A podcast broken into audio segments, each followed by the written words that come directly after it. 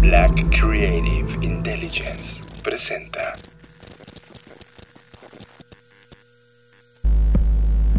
Escuchas. Escuchas. Escuchas un podcast de Dixo. Escuchas Creative Talks. Creative Talks. El podcast donde hablamos de creatividad, futuro, innovación, medios, disrupción y emprendimiento. Con Fernanda Rocha y John Black. Por Dixo. La productora de podcast más importante de habla hispana. Por Dixo. Bienvenidos a las Creative Talks Podcast, este podcast que habla de creatividad, innovación, diseño, futuro, negocios y le doy la bienvenida como cada edición a Fernanda Rocha. Hola, hola, ¿cómo están? Estoy muy contenta como cada episodio de estar acá con ustedes. Bienvenidas y bienvenidos. En esta línea del tiempo estamos terminando Fer ya el 2020 y empieza como el momento de las reflexiones y las cosas que, que comienzan a consolidarse de este fin de año y de lo que va a ser los próximos años por venir. Recuerden que este podcast se emite desde Dixo.com. Tema de la semana. Este es el tema que nos robó totalmente la atención. Tema de la semana. Y bueno, como el tiempo apremia, vamos a comenzar rápidamente hablando de la organización piramidal contra la ágil. Y la verdad es que quiero hablar de este tema porque siento que tenemos muy mal entendido el tema de las metodologías y todo, todo lo que gira alrededor de la cultura ágil o agile, ¿no? Y la verdad es que no creo que tengamos tanta información o por lo menos, como decía al principio, no la estamos entendiendo de manera adecuada. Así que vamos a hacer primero una diferenciación entre la estructura piramidal, que es la estructura clásica, ya saben, esta que se basa en un diagrama de flujo, en donde hay jerarquía, estática, eh, todo esto está distribuido en silos o en fragmentos, donde las decisiones se toman desde la parte superior y de poco en poco fluyen hacia abajo, en el mejor de los casos, ¿no? Porque sabemos que la mayoría de las veces la información se queda estancada en los mandos medios y la verdad es que si lo pensamos y hacemos una analogía, esto funciona como una máquina que tiene una serie de partes conectadas que siguen un orden lógico para producir repetidamente un resultado. Los empleados o las personas que integran este tipo de organizaciones realizan tareas rutinarias con roles predefinidos, existe una especie de sensación de orden y control organizacional en un entorno estable pero predecible. Y en esta estructura, los gerentes eh, que logran realmente eh, conectar a los altos mandos con los bajos, a veces se ven como, pues, digamos que entorpecidos por la estandarización de procesos y la burocratización de la organización. Y eso es lo que hace que a menudo esta estructura sea, si bien estable, pero rígida y lenta. Y hoy con todos los cambios que estamos viviendo, con todas las cosas que están ocurriendo, pues nos damos cuenta que realmente este sistema piramidal quizás no es el mejor. La semana pasada hablábamos de cómo Apple innovó en su modelo y cómo trabajaba más bien como en especie de células, ¿no? Y a eso quiero llegar con, con este tema de cómo llegamos de acá con, todas estas teorías, eh, digamos que mucho más enfocadas a la organización taylorista, ¿no? Que, se enfocaban en aumentar la productividad mediante la mecanización y especialización del trabajo. El problema es que eh, esta, esta modelo esperaba que los trabajadores fueran tan seguros, tan predecibles, tan eficientes, casi como un robot. Tanto así que, que se convirtieron estas personas tanto en robots que hoy es muy fácil que cualquier robot los desplace. Uf, que es, ese es un comentario rudísimo, Fernanda Rocha, porque eh, de alguna manera nos convirtió en algo objetivizable. Es como de, eres un objeto que funciona cuando funciona y cuando no funciona te reemplazo por otra cosa, eh, por otro objeto que hace mejor probablemente el trabajo que tú. Y, parte de ese pensamiento se entiende la lógica de los tiempos porque lo hemos dicho de manera continua, es un pensamiento que viene desde 1950 hasta el día de hoy y que ya tiene cuatro o cinco generaciones de haberse implementado. Y ahora tenemos dos bandos, ¿no? Un bando que piensa con una velocidad distinta, un bando muy joven en el pensamiento creativo y otro que es muy de procesos y están chocando uno con el otro en este momento en dos culturas que son totalmente distintas y que están provocando un conflicto porque los líderes no saben cómo procesar, cómo entender y cómo poner a trabajar ambas. Y la clave está justamente en pensar menos en organización y más en organismo. Y aquí el tema de la diferencia principal es que un organismo contempla justamente la, digamos que la relevancia y la importancia de todos sus componentes, a diferencia de una organización que su orden y está Uh, valga la redundancia, organización jerárquica, pues es la que le impide muchas de las veces ser más ágil. Y aquí es donde entra el tema de toda esta nueva, y que no es nueva, porque viene desde el 2001 de manera formal, toda esta nueva ola o corriente del pensamiento ágil. Y aquí vamos a contar un poco de historia por si tú no tenías ni idea de dónde venía esto. Bueno, es, una forma en la que la organización se ve, como ya lo decía, como un organismo y se descompone en pequeñas unidades altamente autónomas. Aquí está la clave. Y entonces en esta autonomía se convierte como en una anarquía coordinada. Y me encanta este concepto porque habla de la anarquía no, desde la rebeldía desbocada de, ay, vamos a hacer lo que se nos pega la gana, sino desde esta parte de tipo células en donde dicen, ok, estas células son autónomas, no le tienen que pedir autorización a otros mandos, pero se hacen responsables de las consecuencias o de los éxitos o de las cosas que van a llevar a cabo. ¿No? Y, eso, y esa autonomía les permite moverse de tal manera que puedan llegar más fácil y más rápido a los resultados, incluso si fallan, que era una de las cosas que platicábamos sobre el error y ya hemos hablado de eso en otros episodios. Y que, también nos anunciaban un poco del pensamiento del CEO de Google, que bueno, ya no es CEO de Google, sino de Alphabet, que hablaba de este movimiento del caos, ¿no? Y que justamente son promovidas y muy metidos en la cultura de este tipo de anarquías controladas. Me encanta el término. Sí, anarquías coordinadas. Muy bien. Entonces, resulta que el 17 de febrero del 2001, o sea, vean, esto ya tiene 19 años. Los primeros agilistas, que así se le conoce al grupo de personas que ejercen esta corriente de agilidad, se reunieron en la estación de esquí de Snowbird para en las montañas de Utah en Estados Unidos para pues pensar cuáles eran los nuevos modelos de trabajo, ¿no? Y ahí es donde acuñaron el término de métodos ágiles o, este, pues sí, toda esta corriente de agilidad. Entonces se crea la Agile Alliance, que es una organización sin ánimo de lucro que se dedica a promover justamente el desarrollo de ágil y aquí es algo muy importante porque estaba considerado para software. O sea, esta, esta necesidad de nuevos modelos de trabajo es quien la empuja, son todas las personas que estaban en esta industria de desarrollo de software, de UX, de UI, ¿no?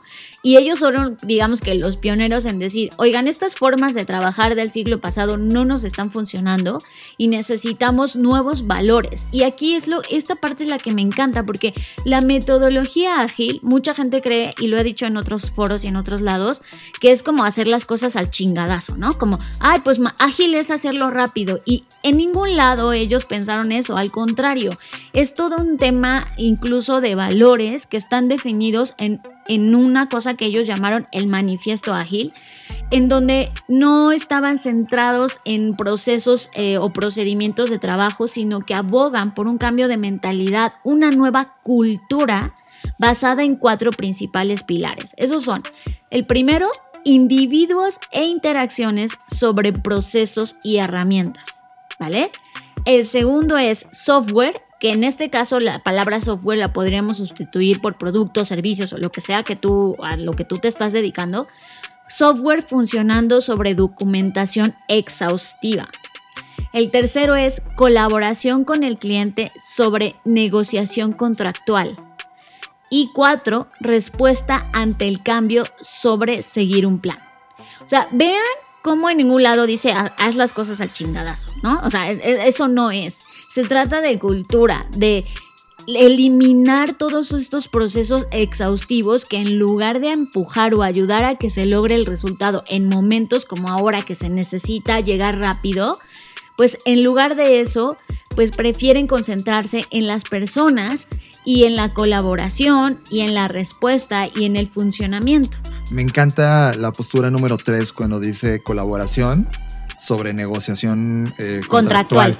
Me encanta porque eh, en el mundo del software, que, que, uno de los grandes eh, pues, motivadores y de que gente que le metió mucho dinero fueron inversionistas y también el mundo del marketing, no necesariamente las personas que lideraban a este tipo de proyectos tenían idea de lo que estaban haciendo. Entonces de repente cuando traes una negociación contractual, termina el cliente diciéndote todo lo que tú sabes que está mal pero como el cliente lo pidió, lo tienes que ejecutar.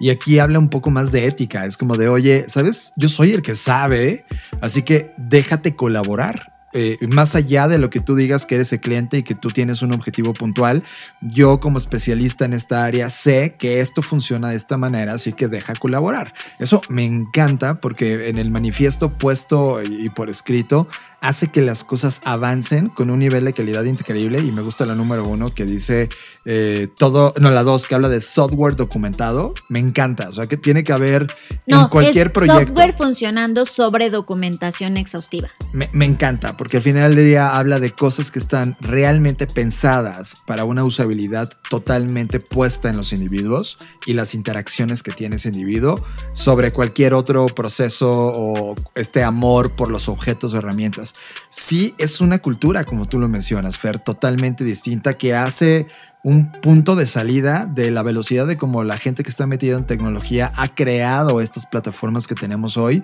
y que todas las compañías que estamos alrededor de ellos hemos aprendido de esa velocidad cultural que tiene. Sí, prácticamente, como lo decía, eh, la clave aquí, y tiene que ver con, con, todo esto de déjate guiar, etcétera, en la parte de la autonomía. Por eso, por eso es una coordinación anárquica, ¿no? Donde no, no obedece. Eh, digamos que una jerarquía en donde, oye, quiero cambiar este botón, ¿no? Y, ay, pues dile a fulanito, y luego que te firmen el documento H32, y luego que, no, bueno, lo que hiciste todo eso, pues por supuesto que eso es no solo altos costos, sino pérdida de tiempo, ¿no? Entonces, justamente por eso se requiere, o sea, el principal, digamos que elemento para moverse de una cultura jerárquica a una cultura ágil es la autonomía, que dejes a tus equipos actuar, ¿no? Y a partir de estos cuatro puntos o cuatro pilares que ya revisamos, se, digamos que de ahí automáticamente o orgánicamente se derivaron 12 principios, que son los que están manifestados en este, eh, en este documento o en este manifiesto ágil. Voy a leer los 12 porque de verdad me parece súper rico. No, espero no tardarme tanto y ahí les va. El primero es, nuestra mayor prioridad es satisfacer al cliente mediante la entrega temprana y continua de software con valor. Recuerden que aquí software puede ser productos, servicios, etc.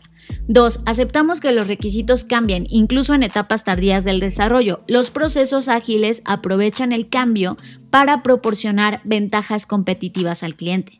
3. Entregamos software funcional frecuentemente, entre dos semanas y dos meses, preferentemente en el periodo de tiempo más corto posible.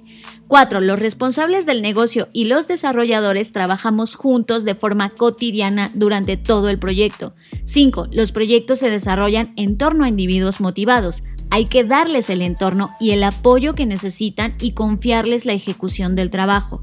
6. El método más eficiente y efectivo de comunicar información al equipo de desarrollo es la conversación cara a cara.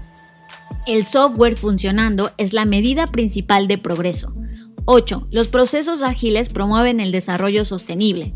9. La atención continua a la excelencia y al buen diseño mejora la agilidad. 10. La simplicidad o el arte de maximizar la cantidad de trabajo no realizado es esencial. 11. Las mejores, las mejores arquitecturas, requisitos y diseños emergen de equipos autoorganizados. 12. A intervalos regulares, el equipo reflexiona sobre cómo ser más efectivo para a continuación ajustar y perfeccionar su comportamiento en consecuencia. Si se dan cuenta, en todos estos 12 principios repito, en ningún lado dice haz las cosas al aventón o a la al chingadazo. No se trata de hacer eso, se trata de generar cultura. No puedes tú migrar de un modelo cualquiera que tengas ahora, jerárquico, de cascada o, del que tú tengas, a un modelo ágil si no preparas a las personas. Si las personas no son capaces de autogestionarse, autoorganizarse, difícilmente van a poder implementar una metodología ágil o un proceso de trabajo ágil, porque no se van a sentir ni con la confianza ni con con el poder ni con la autoridad de poder ejercer ese poder. Entonces, es un tema de cultura y eso es algo que las compañías deben entender. Y tú que estás escuchando esto, si estás en un proceso, porque además ahorita con el tema del COVID nos ha ocurrido que muchos de nuestros clientes están atravesando un proceso de eh, nuevas culturas, ¿no? Y migrando a la cultura ágil. Pero el problema o la fricción principal a la que se están enfrentando y que son empresas globales es que la gente no está preparada. La gente no está preparada porque nunca ha actuado de esta forma, porque siempre está acostumbrada al micromanagement donde alguien está atrás de ti diciéndote, ya hiciste tu trabajo, ya mandaste el mail, ya hiciste lo que tenías que hacer y de repente les dices todo es ágil, pues obviamente no es tan sencillo, ¿no? Y justo lo que yo quería con esta conversación es enfatizar que todo se trata a las personas, que es un tema de cultura, no es un tema solamente de hacer las cosas rápidas. Creo que ahorita kita las jerarquías más altas dentro de las compañías están entendiendo como, pues ágil es igual a que me mandes todo rápido ahorita en este momento, ¿no? Pero para ser ágil, eh, paradójicamente, pues necesitas tener un plan, una estructura de trabajo lo suficientemente robusta y, como dije, autónoma para poder eh, establecer las líneas de comunicación. O sea, por ejemplo, cuando dice conversación cara a cara y normalmente eh, dentro de las organizaciones todo se quiere tener por mail o en WhatsApp, es como, no, oye, hay mira, seamos ágiles. Te voy a tomar cinco minutos de tu vida, pero en esos cinco minutos vamos a resolver las cosas, ¿no? Entonces creo que, que estos principios que están, por supuesto, al alcance de todos, ahorita ustedes googlean manifiesto ágil, ahí está, es un, es un open source, pueden ver qué valores, qué principios, qué tácticas se necesitan para comenzar a pensar en este tipo de metodologías que, como lo dije, no son nuevas, ya llevan 20 años acá, pero apenas estamos comenzando a adoptarlas, ¿no? Sí, creo que sobre todo el pensamiento de agilidad lo logra traducir alguien que ha administrado a la compañía como un tema de wow, con esto voy a incrementar la productividad. Y, creo que no va por ahí. Creo que este pensamiento de agilidad que, que viene de este mundo de tecnología y de software habla muchísimo más de potenciar las habilidades de creación e innovación y no de administración. Es decir, la compañía ya debe verse, y creo que ese lenguaje ya lo hemos sentado podcast tras podcast, debe de verse como una entidad que tiene dos ejes, así como el cerebro está dividido en dos ejes, un eje administra la parte del presente y otro eje diseña y crea las cosas por venir. Y es donde viene la parte administrativa versus creativa slash innovación. Creo que la agilidad habla de esta cultura que necesita ese eje de la creatividad y la innovación, lo cual hace que la gente de la administración lo malentienda y quiere implementar la agilidad en la administración, lo cual, teniendo la cultura correcta, podría suceder pero es naturalmente ejecutable en el área de innovación. ¿Es correcto? Totalmente. Y, mira, John, creo que aquí en un punto que sí quiero enfatizar, sí es como un tema de creatividad, es un tema de innovación, pero también es un tema de autogestión. O sea, sí tiene que ver más que la administración, la gestión, porque sí tienes que gestionar los recursos que tengas, las cosas que tengas para poder ser ágil, ¿no? Es como tienes que eh, tener, esto es como hacer una receta, me imagino, ¿no? Es, ok, vas a hacer un pastel y tienes que tener todos los ingredientes a la mano para poder gestionarlos y sacar el mejor pastel posible, ¿no?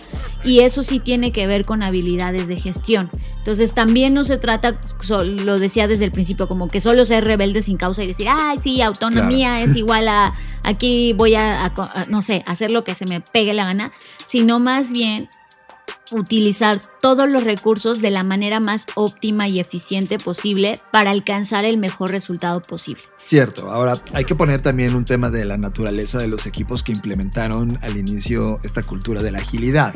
Er, eran equipos de software y la gran mayoría de estos equipos de software eh, no estaban implementando procesos, estaban poniendo hipótesis para probar si era, era posible diseñar esas cosas, ¿no?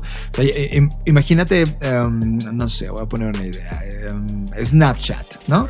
Snapchat hoy tiene un equipo de agilidad eh, que se dedica justamente a crear funcionalidades para los Snaptacles, que son estos lentes que te pones y ves realidad aumentada.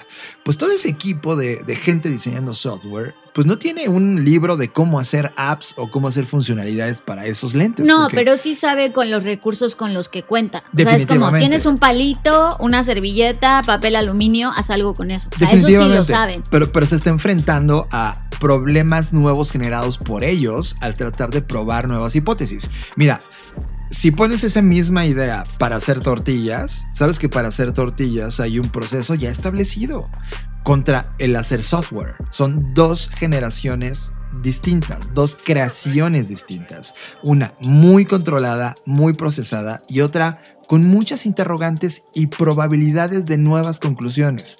La agilidad te ayuda mucho a administrar esos nuevos problemas no detectados en un proceso para poder resolverlos y volverte eficiente en la entrega. Sí, totalmente. O sea, eh, como lo decía desde el principio, hay muchas cosas que replantear y que pensar. Eh, también los mismos equipos que establecieron esto en 2001 pues han aprendido cosas nuevas, mismas que por supuesto siguen compartiendo. Entonces creo que estos 20 años que ellos ya recorrieron nos dejan ahora a nosotros mucho, ya mucho camino recorrido, muchos aprendizajes para poderlo implementar de una manera mucho más idónea y menos dolorosa. Sí, y además está, está delicioso cómo ha evolucionado Fer, porque también esta cultura de agilidad eh, está alimentándose, retroalimentándose y compartiendo, sobre todo colaborando con otros pensamientos como el pensamiento de diseño, por ejemplo. Hay, varios eh, frameworks donde ponen la cultura de la agilidad y algunos de los procesos que han inventado el interior y cómo alimentan y conectan con otros como el design thinking. Y se ve increíble ese framework cuando ves tres o cuatro posturas creativas de los últimos 20 años trabajar en conjunto en función de una entrega o un proyecto muy puntual. Y esas nuevas habilidades, pues no están en, los libros de negocios de hace, de hace 30 años, apenas están realmente llegando al mercado desde hace 5 o 10 años con los pensadores actuales que han sintetizado las mejores prácticas de los últimos 15 años de, de aplicación de estos pensamientos. Radar. Hemos activado el radar de tendencias de la Black Creative Intelligence y te traemos la tendencia que más nos llamó la atención. Radar. Y después de pensar en estos temas ágiles, creo que se está convirtiendo ágil otro tema que Fer sí me está preocupando muy, muy, muy fuerte. En este podcast hemos insistido de manera demasiado enferma sobre los peligros que puede tener el deep fake. Y este 2020 tenemos ya la primera manifestación masiva de deep fake y es el porno deepfake. Déjenme explico.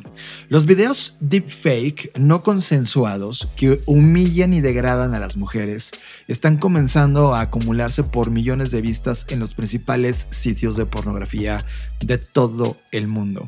Cada mes se suben a los sitios web de pornografía cientos de videos explícitos con fotografías de celebridades, actrices y músicos en videos que no son ellos, pero la tecnología de deepfaking sustituye los rostros de una manera tan precisa y exacta que pareciera que son ellos. Eso, Fer, está despertando un tema súper duro de analizar porque estamos viendo, no sé, te voy a decir nombre de eh, actrices. Natalie Portman, Billie Eilish, Tyler Swift, la actriz india Anushka Shetty, personas de ese tipo que son celebridades siendo alteradas, violentadas físicamente en este tipo de videos o simulaciones deepfake donde aparecen sus rostros simulando que son ellas. El tema es que no termina solamente en un tema de celebridades, Fer, sino que ahora está migrando a las plataformas digitales en el ámbito público. Están tomando cuentas de Instagram, fotografías que están en los perfiles de Instagram, de Twitch, de YouTube, algunos videos de personas, para poder hacer con la tecnología deepfake estos porn deepfakes. Y entonces tienes estos fotomontajes o videomontajes donde personas reales, personas comunes que tienen una cuenta digital son ahora alterados en su mundo. Y, yo tengo preguntas. Preguntas inclusive que quiero discutir contigo. Es, tengo cuatro puntualmente. Fer, esto es una vulneración a la intimidad. Dos, Fer, estamos en la antesala de un tema delicado en la privacidad. Fer, este es un nuevo tipo de abuso sexual. Es un nuevo tipo de bullying. Efectivamente, como lo mencionas, hemos estado en, a lo largo de diferentes episodios hablando sobre los posibles escenarios que podrían eh, devenir a partir de estas tecnologías, ¿no? Y creo que desafortunadamente me parece algo que ya veíamos venir y que nos obliga a todos, a todos hablo como sociedad, a sí insistir en, en, la reglamentación que va a tener esto, en la legislación que va a tener esto, ¿no? Porque, por ejemplo, ahora en, en México con el tema de la ley Olimpia, en donde ya se pena el, todo este tema del envío de packs o fotografías eh, en, este tono pues sexual, ¿no? Que te vulneran y que, que tú se las mandas a alguien porque confías en esa persona y de repente esa persona decide publicarlas. Eh, eh, lo que quiero decir es que con trabajos hemos llegado ahí luchando mucho las mujeres y, haciendo mucho insistencia en este tema y de repente cuando creímos que, ok, ya avanzamos y solucionamos, surge un nuevo problema. Y creo que así va a ser, porque la tecnología va demasiado rápido, ¿no? Y, y, aquí es donde entra pues esta idea de la tokenización o la verificación de que ese ser digital no eres tú, ¿no?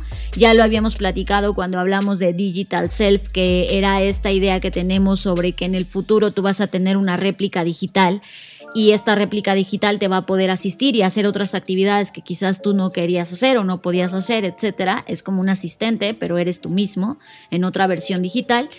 Y de repente pasa esto y, para mí lo primero que se me viene a la mente es justamente si necesitamos que se tokenice, que se verifique, así como existen hoy los perfiles verificados, pues va a tener que haber todo un, pues no sé si sistema o personas, lo que sea, verificadores o, ¿sabes? Como, como que digan, esta persona sí es o no es, pero en el Inter, en lo que verifican si eres o no eres o etcétera, yo sí considero que esta es una nueva forma de abuso sexual, es una nueva forma de de, pues sí, de, porque además, o sea, lamentablemente en lo primero, a, quienes vulnera primero son a las mujeres, ¿no?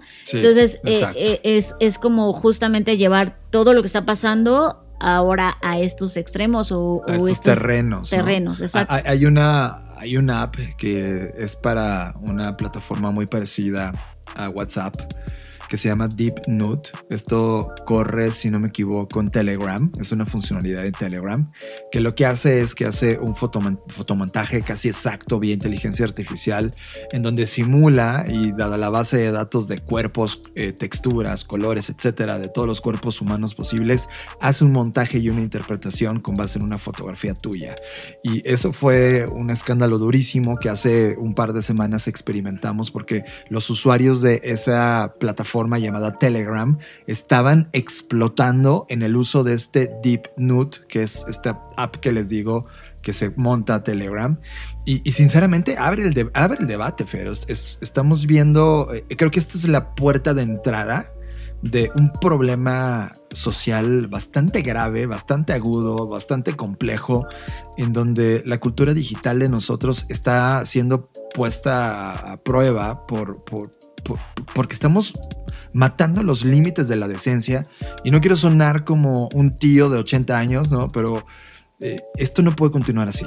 Sí, creo que lo duro es que esto, esto no, no se va a detener. O sea, es lo, reitero lo que dije al inicio. Cuando creemos que ya estamos resolviendo un problema, de repente va a surgir otro y cada vez más rápido y cada vez más agresivo. Y, mientras eh, y, sabes qué es que además, eh, paradójicamente, nosotros mismos lo provocamos. O sea, hemos dicho muchas veces cuando salieron estas apps o estas funcionalidades donde decía, ay, ¿quieres saber cómo te vas a ver de viejito? ¿O ¿Quieres saber cómo eras cuando eras niño? ¿O ¿Quieres saber si qué pasaría si fueras mujer? Todas esas aplicaciones que nos parecen divertidas y que mucha gente, o sea, la última vez alguien me ponía y alguien conocido, no voy a decir su nombre, pero alguien conocido ponía, es que no me puedo resistir, ¿no? Y era como, esa parte de no me puedo resistir a ser parte de estas aplicaciones es la, la, consecuencia es esto. O sea, tú piensas, ay, solo es para entretenerme, pero sabemos perfectamente que todo eso es data, información que se está almacenando y, interpretando todo el tiempo y que al final deriva en estos entregables que son pues desafortunados, son terribles, o sea, no deberían ser, pero ahí están y, y lo peor es que los alimentamos sin ser conscientes o sin querer aceptarlo. Media, todos los contenidos que estamos viendo, series, videos, media. Fernanda Rocha, bajo este último tema que hemos discutido aquí en las Creative Talks y ahora en la sección de media, hay un documental que justamente explota esto que tú dijiste la última vez de no me puedo resistir. Esa frase condescendiente de debilidad humana.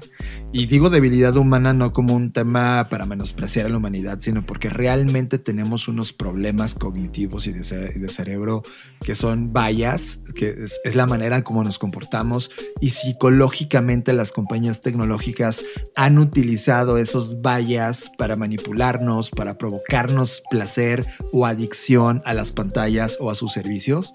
Y eso es lo que este documental está haciendo. Creo que 2020, Fer, lo vamos a recordar como uno de los años en los que comenzamos a preguntarnos qué estamos haciendo con las plataformas digitales. Tenemos, tenemos The Social Dilemma de Netflix que comenzó masivamente con esta pregunta e hizo que muchas personas voltearan a ver y se preguntaran cómo funcionaba el mundo de las plataformas digitales. Y ahora una directora llamada Shailini Cantaya creó este documental que se llama Code Bias, en el cual revela cómo los prejuicios raciales y de género inherentes se integran ahora en los algoritmos y en la inteligencia artificial, definiendo las cosas de, que tenemos hoy en, el mundo digital y definiendo qué significa belleza, quién sí puede tener empleo, quién sí eh, puede tener oportunidades. Creo que este tipo de documentales de Shailini profundiza en cómo las redes sociales y todos los algoritmos de las grandes compañías tecnológicas están impactando y van a seguir impactando sobre todo a los grupos más marginados de la sociedad. Y revela cómo un grupo homogéneo de personas es responsable de este rápido desarrollo de inteligencia artificial. Y creo que eso lo uno con el tema uno de este podcast, cómo las compañías tecnológicas se volvieron ágiles para evolucionar estos softwares y estos algoritmos y cómo eso está creando sesgos de un mundo con visiones muy puntuales, es decir, el presente y la historia está construida por los vencedores y no importa a quién desplazas o dejas atrás. Y creo que ahora si esto lo estamos convirtiendo en algoritmos e inteligencia artificial, sí va a provocar una crisis social que en este documental lo deja totalmente explícito. Pone varios ejemplos, desde la herramienta de reclutamiento de Amazon que puede eliminar a candidatos dado el color de su piel, hasta prácticas discriminatorias de algunos propietarios de instituciones bancarias y empresariales que, eliminan a cierto grupo de personas por cómo lucen o de dónde vienen.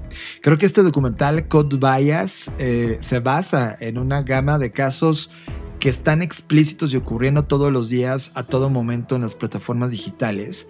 Y esto necesita crear argumentos para poner las cartas en la mesa y entonces comenzar a discutir qué mundo algorítmico estamos diseñando en este 2020, porque sí se nos está saliendo de las manos sí se nos está saliendo de control y, puede ser el inicio de un problema social enorme en los años por venir, Fer.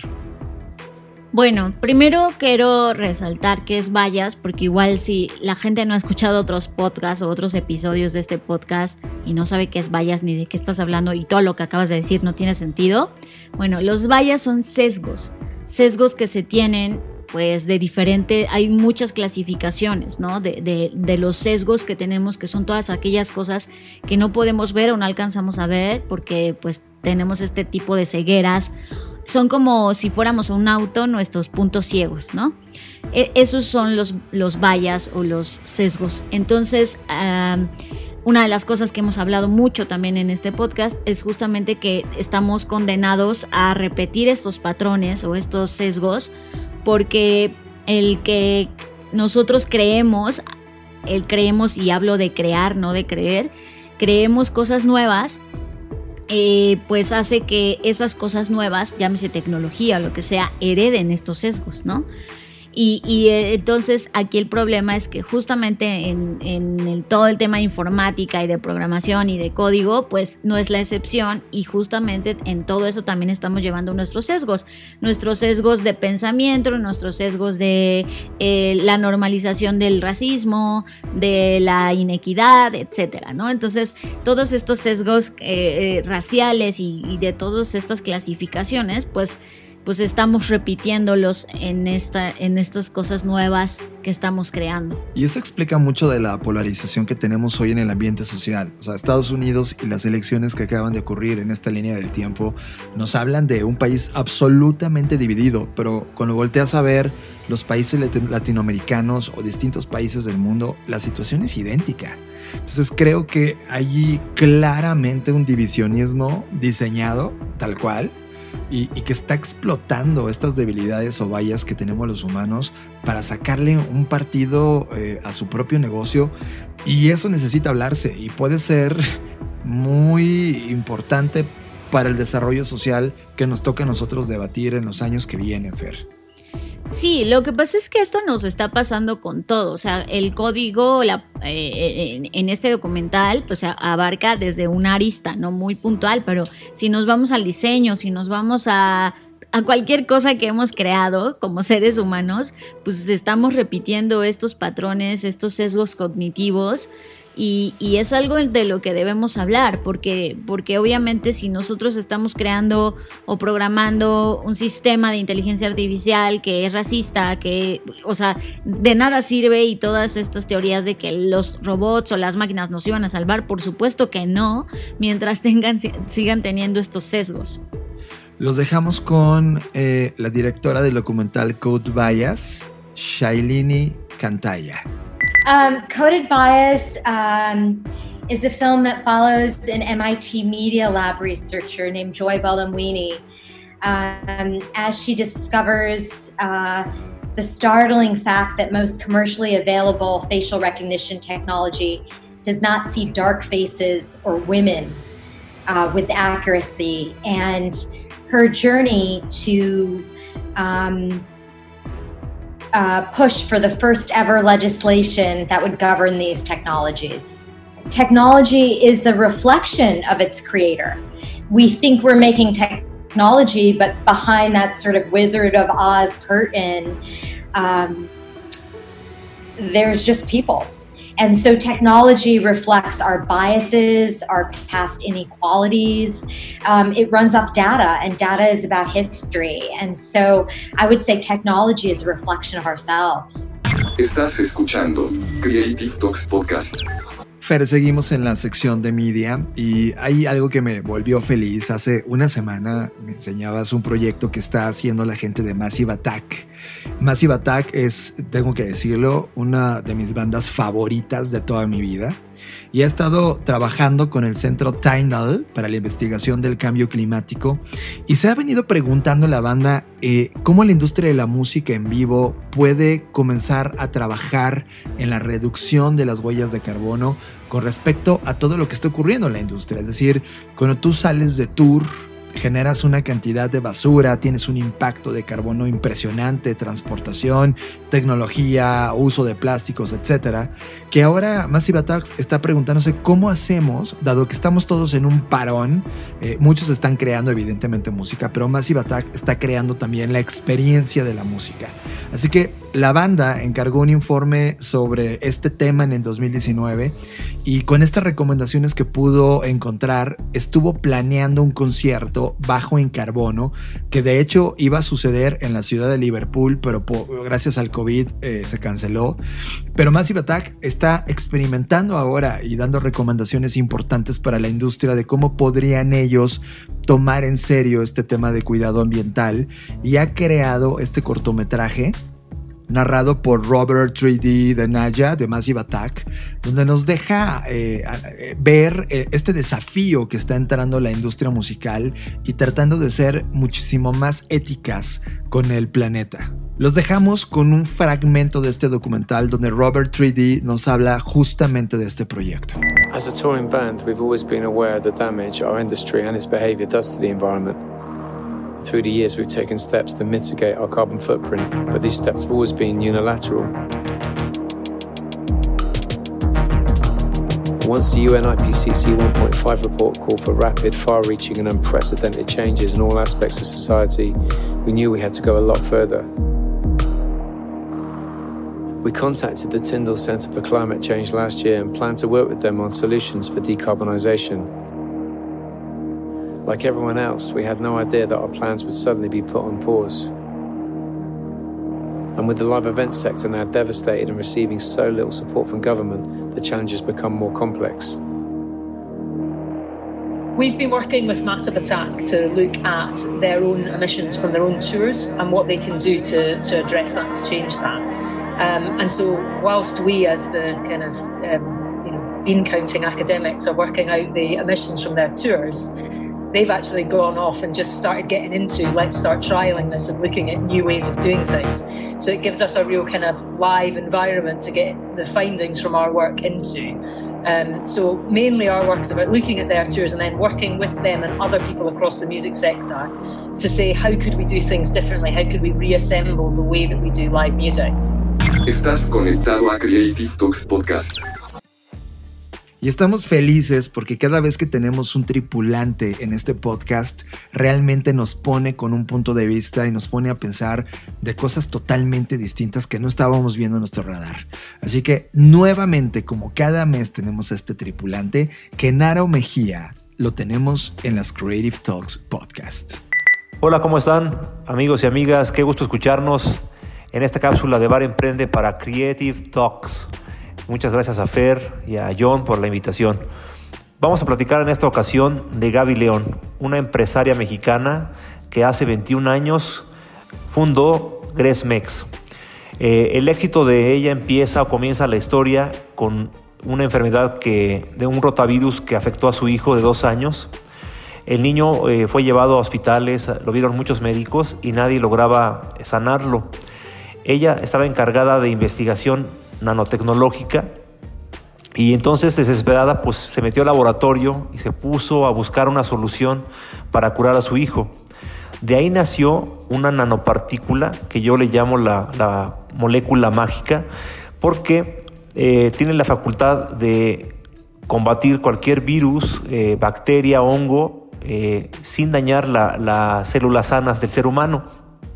Gaby no solo curó a su hijo, sino que desarrolló eh, una fórmula y una marca que se llama Eviter, eh, a través de la cual produce geles antibacteriales, produce eh, sanitizadores, produce ahora también con la pandemia unos cubrebocas con esta, con esta nanopartícula que te protegen el triple que un, un cubrebocas normal y recientemente creó un suplemento alimenticio en unas pastillas que ayudan a mejorar tu sistema inmunológico. O sea, wow, o sea, la verdad, eh, la chava es increíble. Pero pues tiene 21 años que, que creó Gresmex y hasta ahora en plena pandemia está alcanzando el éxito. Le costó 21 años consolidar su empresa y tuvo que pasar una pandemia para que lograra el éxito. En el camino ella enfrentó un chorro de problemas. Se enfrentó eh, a la discriminación por ser mujer, por ser joven. Quiso patentar aquí en México la, molécula y le pidieron eh, mordida, ella no aceptó. Tuvo que irse a Inglaterra y crear, fundar una empresa de origen inglés. Allá logró tener la patente y como empresa inglesa vino a México y le dieron la patente de una manera mucho más rápida. ella también quería distribuir sus medicamentos eh, a través del Seguro Social, del IMSS, pero igual otra vez le volvieron a pedir eh, mordida.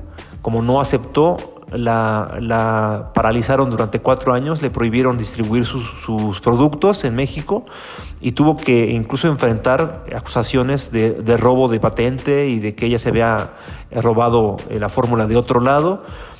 ha tenido muchos detractores en el camino, mucha gente la acusa de, robarse fórmulas, de, hacer tranzas, pero ella pues eh, sin nada que esconder eh, está constantemente saliendo a los medios. Recientemente la entrevistamos para Bar Emprende, estuvo con nosotros y pues, la historia de ella es una historia de, empeño, de trabajo, de esfuerzo, de resiliencia y de resistencia Gaby eh, podía ser millonaria desde hace mucho tiempo, pero ella siempre ha tenido el, afán de salvar vidas y de ayudar a los demás.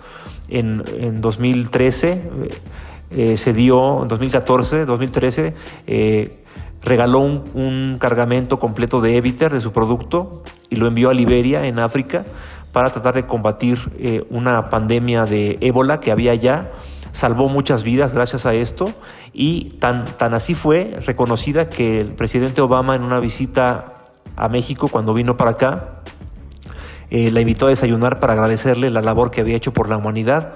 Eh, también Christine Lagarde, la que fue eh, directora gerente del Fondo Monetario Internacional, también la invitó a, conocerla y le dijo por una llamada telefónica que la admiraba mucho, que gracias a mujeres como ella el mundo podía ser mejor. Eh, fue eh, propuesta por el Foro Económico Mundial de Davos como uno de los proyectos tecnológicos y científicos más importantes del mundo y también fue reconocida por la ONU, por la Organización Nacional de Naciones Unidas, como una de las 100 empresas más innovadoras y que podrían eh, cambiar al mundo con mayor impacto en la humanidad, dado el nivel de, de pues no sé, de compromiso de ella y de su partícula para salvar al mundo y para combatir una pandemia. Nadie sabía que su negocio iba a ser vital, fundamental, cuando llegara esta pandemia que, nos cayó eh, eh, en todo el mundo y que nos encerró a partir de marzo en nuestras casas y que ha cambiado la dinámica económica, social y cultural de, México y del mundo. Eh, hoy, pues con esta pandemia, ella está siendo reconocida, le están comprando su producto en China, en Emiratos Árabes, en Rusia, en toda América Latina, en Estados Unidos. Sus productos están certificados por la FDA, un, organismo sanitario en Estados Unidos muy riguroso que comprueba las fórmulas y las patentes antes de poderlas eh, sacar al mercado. La verdad, eh, Gaby León es un ejemplo a seguir. Hasta la fecha sigue siendo una persona muy, muy trabajadora, trabaja 14, 16 horas diarias, no para y es una persona muy sencilla. Eh, ella reconoce que, pues, que le duele un poco haber encontrado el éxito 21 años después y en, plena pandemia cuando estamos viendo que están quebrando muchas empresas. Pero la lección que nos deja es que ella siempre ha tenido el propósito de ayudar. Ella aún a la fecha sigue compartiendo y sigue regalando productos, eh, implementos sanitarios para, para hospitales en México sigue eh, regalando cubrebocas con su molécula, sigue regalando geles, sprays, eh, ayudándole a la gente para, para, salvarle estas vidas de los médicos que son nuestros héroes de ahora, nuestras enfermeras, las heroínas eh, actuales de México y del mundo. Entonces, pues yo siempre he pensado que todos deberíamos conocer la historia de Gaby León y aprender de ella y escuchar cuando dé una entrevista, seguirla y pues porque es un ejemplo para México, un ejemplo eh, de México para el mundo y ojalá que cada vez, cada día haya más mexicanos o mexicanas como Gaby León. Nos vemos, nos escuchamos en la siguiente sesión de este Creative Talks. Soy Genaro Mejía y esto fue Bar Emprende. Estás conectado a Creative Talks Podcast. John, algo que me entusiasmó muchísimo también de tantas cosas que están ocurriendo al mismo tiempo fue que después de años de desarrollo, por fin pudimos ver el primer viaje tripulado de Hyperloop. que tuvo lugar en las instalaciones de la compañía en Nevada. Si bien este sistema, y para quien no sepan de qué estamos hablando, Hyperloop es un sistema de transporte eh, en el que se, se, está planteado que pequeñas cápsulas se desplacen por un tubo de baja presión que les permite moverse a altas velocidades, ¿no? Entonces, estas cápsulas que están adentro de este tubo hacen que trayectos que antes eran horas, eh, pues se conviertan en minutos y bueno, ha habido mucho alrededor de todo, de todo esto y cuando digo mucho es que ha habido muchos proyectos, algunos que han seguido, otros que se han cancelado, entre ellos uno en México, etcétera. Han pasado muchas cosas alrededor de, de Hyperloop y Hyperloop pertenece a, es una de las compañías de Virgin y entonces pues ellos han seguido como muy con todo dándole para convertir esto en realidad. Ya se habían hecho pruebas y funcionaba y todo, pero no tripuladas. Pues los primeros tests se hicieron con, con la cápsula vacía, ¿no? Y eh, el, pues el logro que acaban de, alcanzar es justamente que eh, pues ya después de centenares de test no tripulados, ahora ya tuvieron la experiencia, la, justo la directora de experiencia de pasajeros, eh, Sara Lucian y Josh Gigel, que es el fundador de esta compañía, pues ellos fueron los que dijeron, bueno, pues vamos a probarlo y se subieron al Hyperloop y fue todo un éxito. Durante el test recorrieron 500 metros y lo hicieron en 15 segundos, llegando a alcanzar a una velocidad de 172 kilómetros por hora. Esta cifra, por supuesto, que todavía está muy lejos de, los 1200 kilómetros por hora que promete esta tecnología, pero pues como todas las cosas nuevas, esto los va acercando cada vez más a su meta. Es, es impresionante esta noticia, la celebramos porque llevamos desde el día uno analizando cuándo íbamos a ver estas pruebas humanas. ¿Qué significa esto para el futuro, Fer? Que definitivamente estamos frente a una opción mucho más eficiente que el avión. Eso es increíble decirlo en estos tiempos. Y, lo voy a poner en papel una distancia que un avión recorre, por ejemplo, aquí en México, si tú estás leyendo, estás viendo este podcast desde otro país, eh, te voy a platicar un poco de distancia. En distancia por auto, para movernos de una ciudad a otra dentro de, dentro de México y te quieres conectar con una ciudad que se llama Guadalajara, más o menos por tierra te avientas entre 7 y 8 horas, dependiendo de la velocidad en la cual vayas manejando en carretera. Eso es de manera terrestre.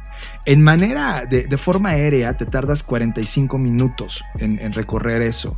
Es decir, 7 horas por tierra, 45 minutos por aire pero el Hyperloop lo iba a conectar en 37 minutos, evitando la hora y media o dos previa a que llegas al aeropuerto y evitando eh, todo este problema logístico de dónde están los aeropuertos en las ciudades y que tienes que moverte después de que sales del aeropuerto a través de otra cosa para llegar a tu destino. Esto vuelve eficiente los tiempos y significa que en este momento los aviones han quedado cancelados. Y está impresionante Aquí en México, ah, en esta semana tuvimos pues ya la llamada de, quiebra de una de las aerolíneas y está pasando con aerolíneas de todo el mundo y están quebrando básicamente por dos cosas. Uno, que evidentemente los vuelos se desaceleraron por tema del COVID y dos, el mantenimiento de la flota aérea con base en la tecnología combustible que tienen ya no es viable en los costos y ya no es viable para la carga de ozono que tiene el planeta. De tal manera que o se vuelven eficientes o desaparecen. Y creo que Hyperloop es un golpe en la mesa diciendo, oigan, soy mejor opción, soy mejor tecnología. Y esta distancia, esta velocidad de cuánto dices, Fer, 1200 kilómetros por hora. Bueno, la, eh, la, velocidad que prometían desde el principio era, sí, 1200 kilómetros por hora. Es una brutalidad es una brutalidad y, creo que estamos a menos de media década de empezar a ver comercialmente el Hyperloop conectándose eh, países y, continentes en velocidades y tiempos que nunca habíamos visto en la historia con una eficiencia extraordinaria. Celebramos este nacimiento, no sé cómo te sientas tú ahora de ver esto, haber visto estas pruebas, Fer. Pues me alegra, ¿no? Como todo avance tecnológico y también me pone a reflexionar sobre siempre la forma en la que pensamos el futuro no es el futuro, ¿no? si tú le preguntabas a una persona, o incluso actualmente le preguntas a una persona, ¿cuál es el, el no sé, el transporte del futuro? Te van a decir coches voladores, este, ¿no? Como todo esto, y de repente te enteras que no, que es un transporte terrestre, es interesante. Claro, un tren, ¿no? Que al final del día el Hyperloop es un tren bala solo que de nueva tecnología, de nueva generación. Sí, o sea, ¿y quién diría que eso iba a ser el transporte del futuro, no? Que todavía no lo es, pero bueno, están cerca. Entonces, justo, justo es una reflexión de siempre cuando imaginamos algo en el futuro termina siendo no esa cosa. Estás procesando Creative Talks Podcast. Fernanda Rocha, tengo una pregunta importante y con este tema vamos a cerrar este podcast. ¿Qué sientes tú cuando no terminas las cosas que estabas planeando? No, bueno, yo soy un control freak, soy la peor persona a la que le puedes preguntar eso. O sea, yo he trabajado los últimos meses en, en esa parte de mí porque ya me estaba causando daño, de, literal. Y creo que si le preguntaras, si me hubieras preguntado esto hace tres meses, te hubiera dicho, no, o sea, siento que me voy a morir, ¿no? Literal. Si me preguntas ahora, eh, me queda como esta, no sé, como sensación de, de incertidumbre un poco, pero ya la sé administrar mejor. Como que digo, bueno, ya no lo terminé, pero eh, pues este avancé tanto, ¿no? Como que mi aliciente es qué cosas hice en lugar de concentrarme en las que no logré. ¿Y cómo te sientes respecto a lo que el mundo nos exige todos los días de convertirnos en personas hipereficientes y que todo el tiempo estemos haciendo cosas? No, en eso, en eso sí estoy totalmente en desacuerdo. O sea, creo que, que toda esta construcción y que han empaquetado a la felicidad en un producto para el cual tienes que trabajar 80 mil horas, etcétera, eso me parece absurdo. Eh, creo que en esa parte el sistema está súper mal. Eh, yo no creo que el trabajar 80 mil horas sea eh, lo más productivo ni lo mejor para la salud de nadie. Y también estoy convencida que no importa las horas que, que trabajes, sino qué haces en esas horas, ¿no? Pues ahora, Fer, traigo un concepto que voy a profundizar a partir de este momento, que es el poder de lo no terminado. ¿Qué tal? ¿Qué, ¿Cómo te suena? Pues que no terminar tiene sus ventajas seguramente. Exacto, allá voy, voy a comenzar. Hacer cosas, terminar cosas, ser productivo, hacerlas mejor que nadie, todo esto es lo normal cuando hablamos de éxito, productividad, eficiencia, crecimiento profesional, pero ¿qué tal que no lo fuera? Ya sé, ya sé, ya sé. Se siente delicioso terminar de leer un libro por completo, es una especie de sensación de orgullo y satisfacción y lo mismo pasa cuando terminas un proyecto o un pendiente. Lo mandas por mail, le pones enviar, presionas el botón. Ah, pura satisfacción. Un momento de cierre, un hito mental del cual tú creas un ritual que ejecutas para celebrar que has terminado algo. Pero honestamente, ¿eres tan bueno terminando cosas? Yo sinceramente no. Y me he frustrado por años al ver que soy capaz de iniciar mil cosas y solo terminar una. ya sé, Fernanda Rocha me volteó a ver todo el tiempo de ¿para cuándo? el mundo culturalmente le ha puesto un tag name a mi comportamiento. Mediocridad. Al dejar las cosas a medias. Eso a nivel personal me ha llevado momentos de vergüenza total porque tengo toneladas de libretas con ideas, teras de información con proyectos que un día inicié y que nunca terminé. Cientos de conversaciones autopersonales en mi cabeza imaginando cosas. Y es que me siento muy cómodo con la idea de crear ficciones e historias de éxito futuro en mi mente. Me siento a escribir, a arrancar la idea, a dibujar el concepto, a crear el bosquejo, pero cuando llega la hora de ensuciarme las manos, cuando llega a ese punto en donde deja de ser puro fuego creativo y se convierte en realista procesamiento de productividad, me aburro, lo abandono y literal me voy. Y como si fuera un adicto, busco otro fuego creativo que sacie mi voraz hambre por crear. Seamos honestos, ¿te está pasando lo mismo? Podríamos darnos cuenta de que nuestra idea no es tan original como pensábamos, o que no somos capaces de construir o visualizar lo que habíamos imaginado, o que simplemente nos falta fuerza de voluntad y convicción para superar los obstáculos mentales que se nos presentan. Entonces, nos centramos en el final en lugar de, reflexionar sobre cómo vamos a llegar ahí. Esto no solo es miope, es perjudicial para nuestra producción creativa. Hay una cantidad de investigaciones que muestran que en lugar de temer, deberíamos abrazar las cosas que están inconclusas. Después de todo, lo que alguna vez se terminó, en algún momento era inconcluso. La tensión y la sensación de inacabado puede funcionar tanto a favor como en contra de nosotros y nuestra creatividad. Toma una foto de esta línea de tiempo. Estás terminando este 2020 y quiero enseñarte una cosa. Cómo retomar esas ideas que habías abandonado y tomar lo mejor de ellas para por fin terminarlas. Bloma Seigernick y su profesor ah, de psicología gestalt estaban tomando un café en un animado restaurante, antes de la pandemia, por supuesto. Poco sabía que la conversación que estaba a punto de desarrollarse se iba a convertir en algo interesante en el mundo de la psicología. Mientras esperaban la cuenta, los dos discutieron con entusiasmo una observación extraña que ambos se dieron cuenta. De alguna manera, los camareros parecían recordar mejor las facturas que estaban todavía abiertas y que todavía no habían sido pagadas. Parecía que en el momento en que se pagaba una cuenta, desaparecía de la memoria del camarero. Basándose en esta simple idea, Seigarnik llevó a cabo una serie de experimentos que demostraron que las tareas sin terminar son más importantes que las terminadas. Sí, sí, sí, ya sé. Te sorprendió tanto como a mí. Sigamos con la historia. Las tareas inconclusas conducen a una tensión cognitiva, una sensación de inquietud, de incomodidad, que nos hace buscar un cierre y volver a él una y otra vez. Este efecto va más allá de recordar elementos individuales de una factura. Afecta si logramos nuestros objetivos, nuestra producción creativa y cómo prestamos atención. Hay tres formas en que cualquier persona que está creando, diseñando, emprendiendo, puede usar en su beneficio. Tema número uno. Salida creativa.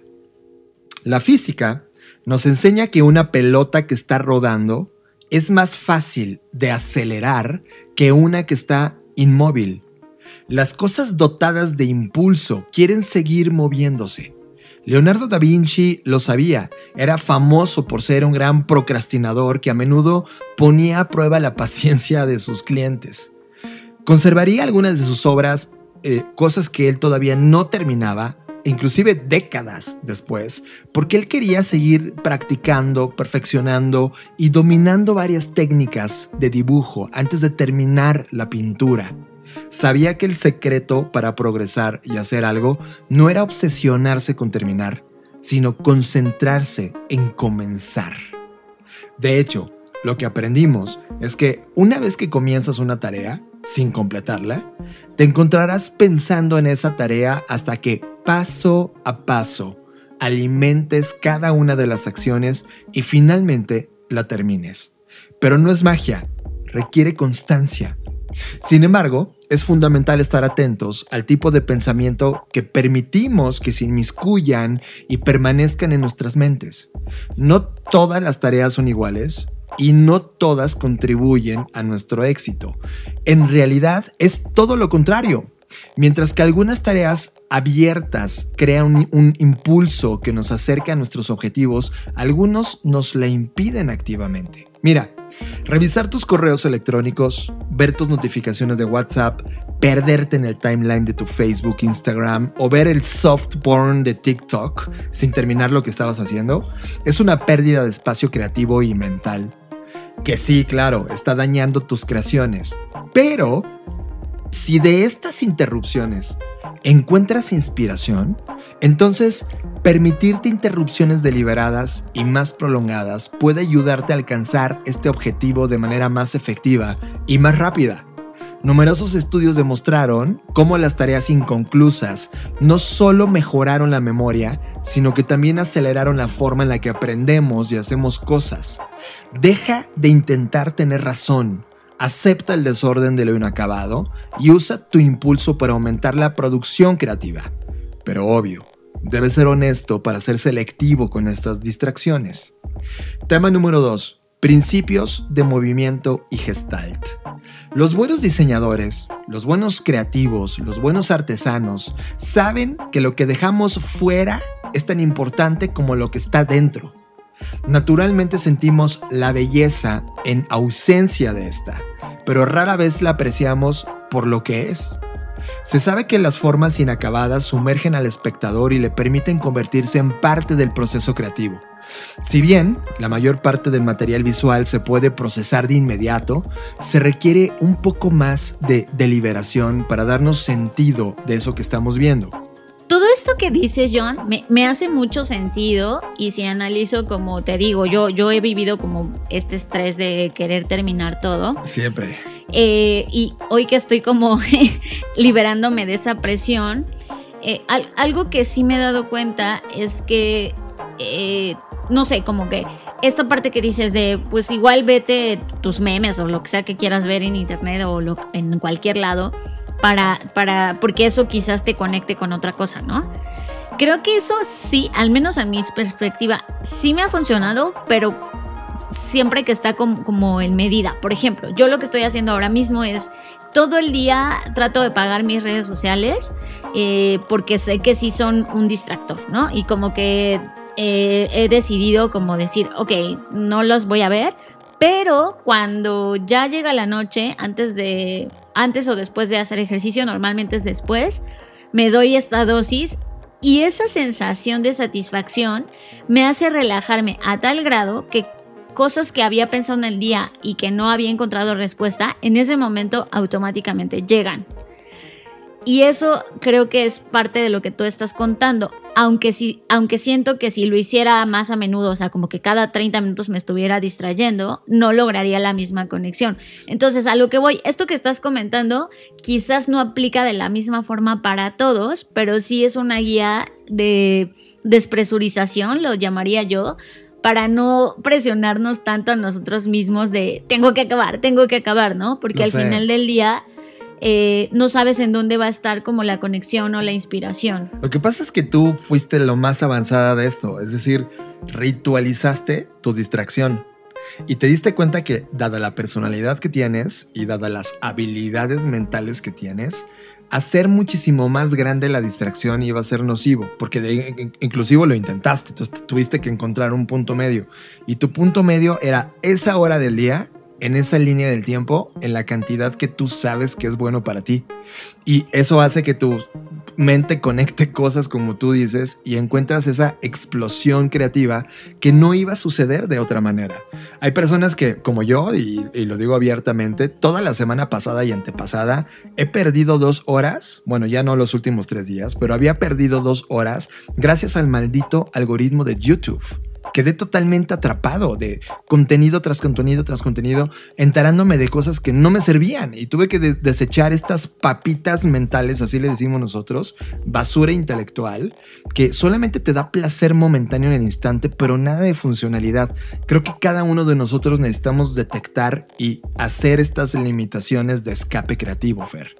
Sí, totalmente. Y creo que es un tema de autoconocimiento, ¿no? Porque en medida que vas encontrando tus puntos débiles, tus puntos fuertes o como tú les llames, es conforme vas a poder encontrar nuevas soluciones eh, y, y tomar lo que realmente te sirva y con lo que tú te sientas cómodo.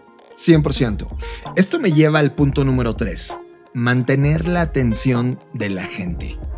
Creo que la economía de la atención es un término que desconoce la gran cantidad de personas que inclusive usan las redes sociales, pero que en este podcast lo, lo, hemos hablado casi todo el tiempo. Si hay una industria que ha dominado cómo mantener la atención de la gente, es la industria del entretenimiento, las redes sociales y el contenido. Y además, hoy están unidas. Ningún otro campo en la historia de la humanidad ha logrado tener pegada a las personas como nos tiene hoy ante las pantallas en donde la estamos consumiendo. Por lo tanto, tiene una eficacia brutal. Estas industrias han dominado la psicología de lo inacabado y nosotros necesitamos aprender de ellas. ¿A poco no sientes curiosidad cuando no acabas tu serie porque el último capítulo que viste está diseñado para no estar terminado y darte hambre para que veas el siguiente capítulo? ¿Te das cuenta? Los trailers, las promociones se apoyan en este poder de lo inacabado. Brindan información sobre el conflicto sin revelar cómo se resuelve el conflicto. Los títulos de artículos y videos que estás viendo en internet hacen preguntas con sugerencias sutiles a la respuesta, pero no te dicen la respuesta, por lo tanto das clic y caes. Las películas con finales abruptos son debatidas, mientras que las que tienen finales predecibles se olvidan. ¿Recuerdas a Avengers? Ya sé. No es la mejor película del mundo, pero asaltaron la taquilla porque eran las mejores películas de la historia del cine en términos de lo inacabado.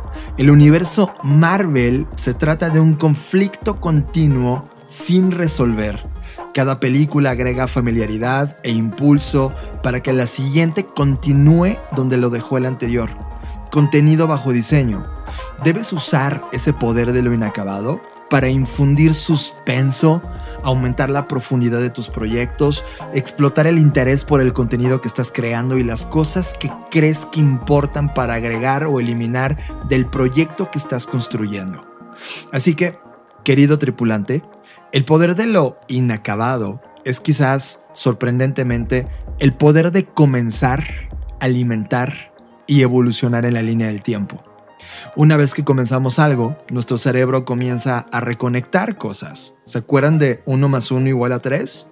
Ahora hay algo donde antes no había nada ganamos impulso, posamos, mantenemos la pelota rodando. Podemos generar este impulso dentro de nosotros mismos o generar impulso para las cosas que estamos creando y las que se van a complementar en esta dialéctica tan finita o infinita como tú quieras. Todo lo que no está terminado, sí, genera tensión, pero también ganas de volver y una sensación desagradable diseñada para motivarnos todo lo que se necesita es poner a trabajar estas fuerzas a tu favor, en lugar de dejarlas vagar libremente. Lo inacabado es una condición previa, inevitable para lo terminado. Y podemos exponernos a nosotros mismos y a los demás a este exquisito impulso creativo. Conclusión, deja de sentir pena por ti mismo y ve esa creación inacabada como una oportunidad para completarla y está esperando ahora mismo por ti. Disfruta. Estás escuchando Creative Talks Podcast. Y Fernanda Rocha, con esto llegamos al fin de esta edición de las Creative Talks. ¡Guau! estuvo súper, súper llenito de puro. estuvo llenito. Me, me encanta decir llenito. Llenito de puro contenido creo yo, muy útil para los momentos que estamos atravesando todos. Así que espero que ustedes también lo hayan disfrutado. Y antes de despedirme, quiero eh, decirles que estamos próximos. El próximo martes 17 de noviembre vamos a arrancar con el programa de creatividad que se llama justamente así, Creativity and Innovation Leadership. Y la verdad es que no saben, no es porque yo lo haya cocinado, pero quedó delicioso, exquisito. Hemos trabajado muchísimo para darles un súper programa y gracias a todos los que ya se inscribieron y a los que están ahí este, un poco indecisos, de verdad les digo, no se van a arrepentir. Está increíble. Y pues eh, también invitarlos a que nos sigan en redes sociales, en YouTube. Eh, vamos a tener también una transmisión en vivo la próxima semana, el 18 de noviembre en nuestro Facebook y ahí vamos a hablar del reporte de tendencias que hicimos para 2020. Vamos a revisarlo y vamos a analizar qué, qué cosas se cumplieron, qué cosas evolucionaron, qué cosas se transformaron y pues va a ser el preámbulo de preparación para nuestro nuevo reporte de tendencias 2021 que suena como uno de los mejores que hemos creado jamás.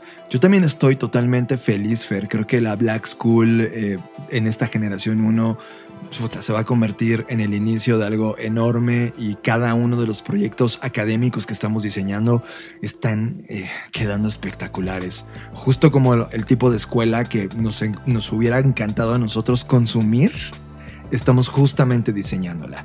También tengo que decir que en la semana salió un podcast que se llama Unbranded lo pueden encontrar en todas las plataformas y nos hicieron, me hicieron una, entrevista puntual hablando sobre creatividad, marketing y diseño de futuros. Está buenísima la conversación. Búsquenlo. Unbranded está en todas las plataformas. Pues listo. Recuerden que pueden buscarme en arroba Jonathan Álvarez en Twitter y en Instagram. Y a mí me encuentran como arroba Fernanda Roche. También ya en TikTok, por fin me lancé a ver cómo me va. Y a Blackbot lo encuentran como Blackbot Rocks y a Black School como arroba soy Black School. Ha sido un placer coincidir en esta línea de tiempo. Gracias por su momentum que estamos compartiendo ahora mismo y las cosas que nos va a tocar vivir, experimentar, diseñar, crear o destruir. Nos vemos en el futuro.